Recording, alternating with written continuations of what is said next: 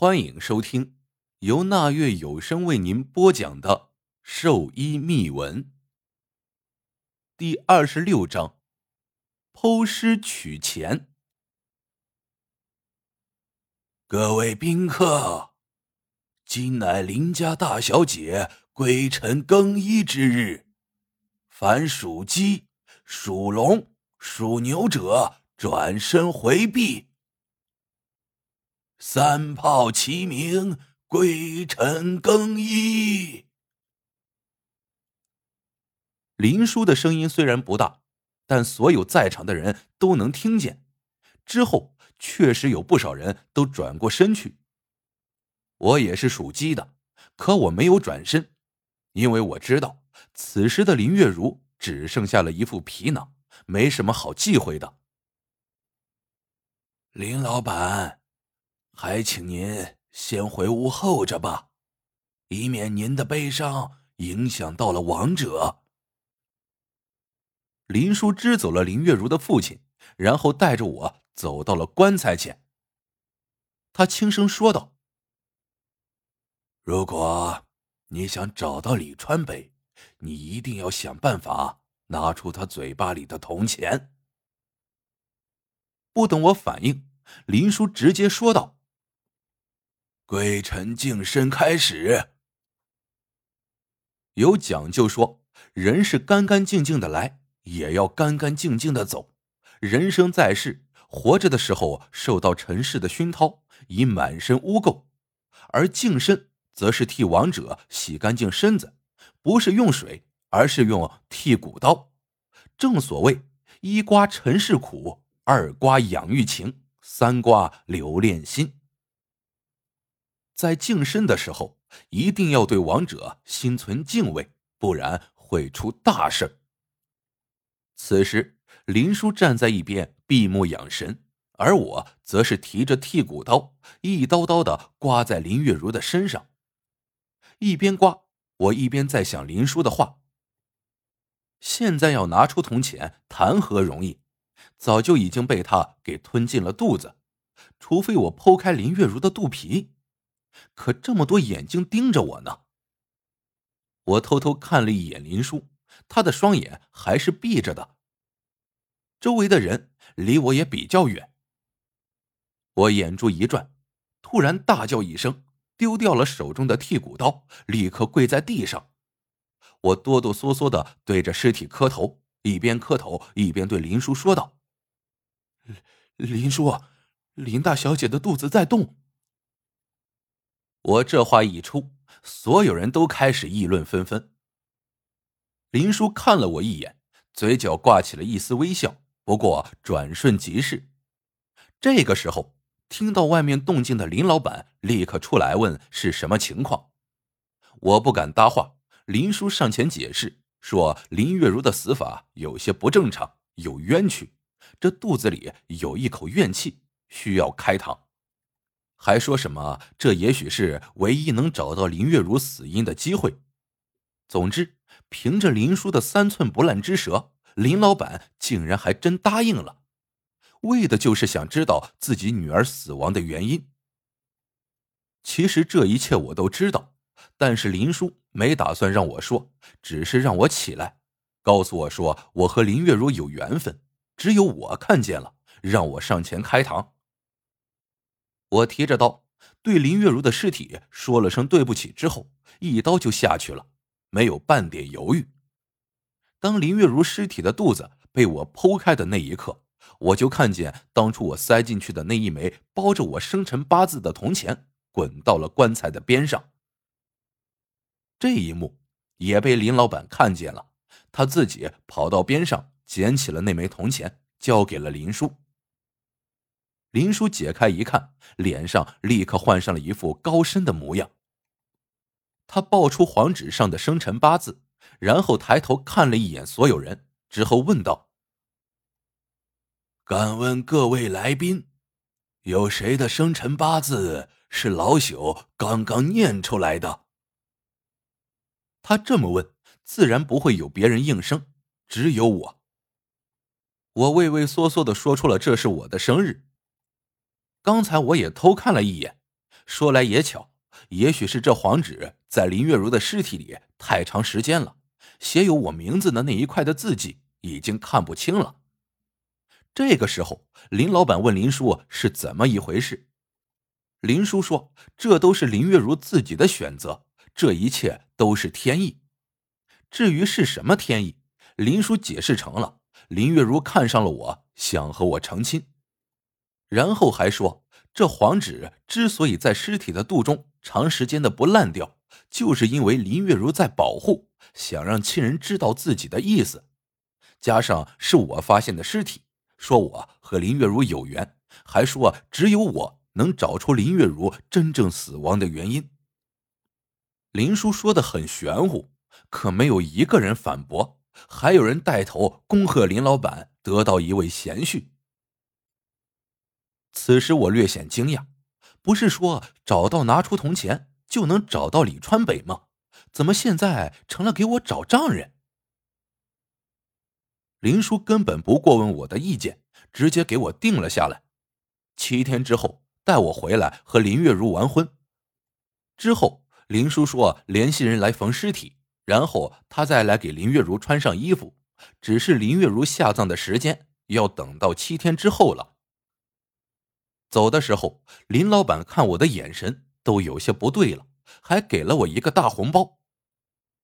回到店里，我莫名其妙的问林叔是怎么一回事？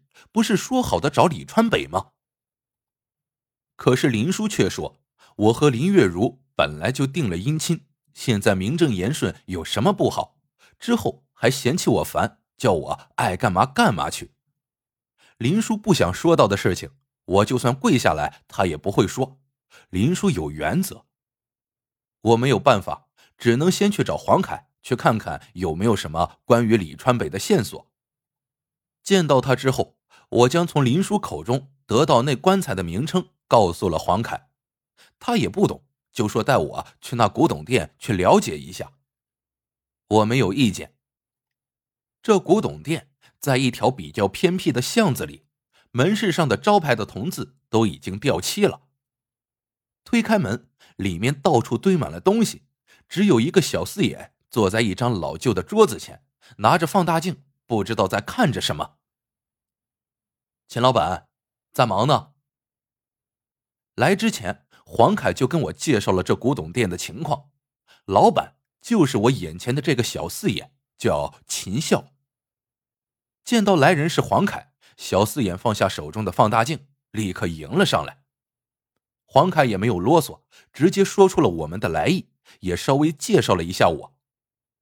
打过招呼之后，我就直接开口问道：“秦老板，其他我也不多说。”我想了解一下关于那个棺材，青铜阴棺。听我一说，小四眼一愣，然后乐呵呵的打量着我。你竟然知道那玩意儿的名字？我点点头。我确实知道，不过我还想知道那棺材的作用。我上哪里知道去？我只是一个卖古董的，如果他们找不回来，也就算了。反正一具破棺材不值钱。说着，小四眼停顿了一下。只是我有点纳闷那玩意儿挺沉的，他一个人是怎么扛走的？我和黄凯互相看了一眼，然后黄凯说：“既然报警了，就一定会找到。”这个时候，黄凯的电话响了，有急事要先走。本来他要先送我回去。只是刚出门，小四眼竟然喊住了我，说有点东西要问问我。我让黄凯先走了，自己留了下来。我疑惑的看着小四眼问道：“秦老板，有啥要问我的？”可小四眼并没有直接回答，而是嘿嘿一笑，自顾自说道：“我舅老爷告诉过我，那棺材。”落在普通人手上只能当废铜去卖，但是在懂行人的手上那可就不一样了。然后呢？我没听明白他的话，就问了一句。他倒了一杯茶给我，然后说道：“我看哥们儿你挺着急那棺材的，而且我感觉你和偷棺材的人还挺像。我没出声，小四眼继续说道：“偷棺材的那哥们儿肯定不是普通人，说不定就是懂行的人。”他突然停住，双眼直勾勾的看着我说道：“我在想，你和那小偷还有棺材，是不是有什么联系？”你什么意思？怀疑我和他是一伙的？我微微怒道。小四眼哈哈一笑，叫我不要误会。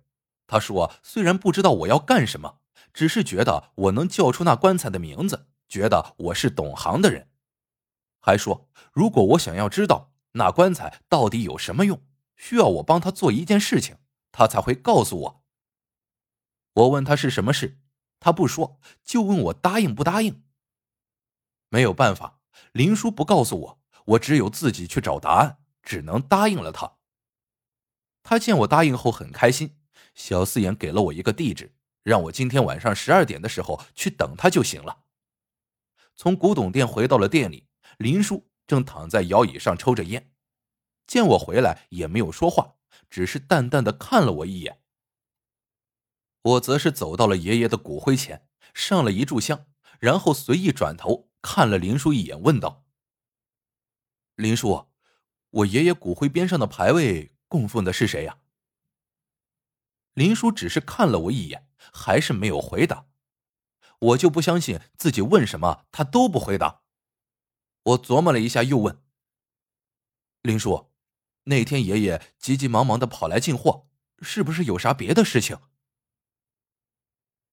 林叔，我的父母到底是谁？爷爷告诉我了，我不是他孙子。面对林叔的沉默，我真的是一点办法都没有，最后只能去睡觉。结果刚躺下床，林叔就给我整了起来，告诉我要做几套寿衣，别人预定了。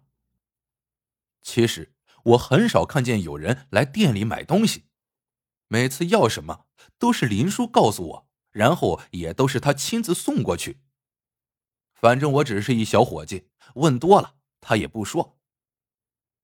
等做完了手头上的工作后，已经是半夜十一点了。此时林叔已经睡了，我简单收拾了一下就出门了。小四眼给我的地址是在一个比较偏远的湖边，这湖叫平天湖，寓意与天同大，一望无际。我到的时候，他已经到了很久了。只见他坐在地上，周围到处都是烟头。来了，他站起身和我打了个招呼。我点点头。这么晚来这里，你不会是想让我帮你抓鬼吧？小四眼嘿嘿一笑。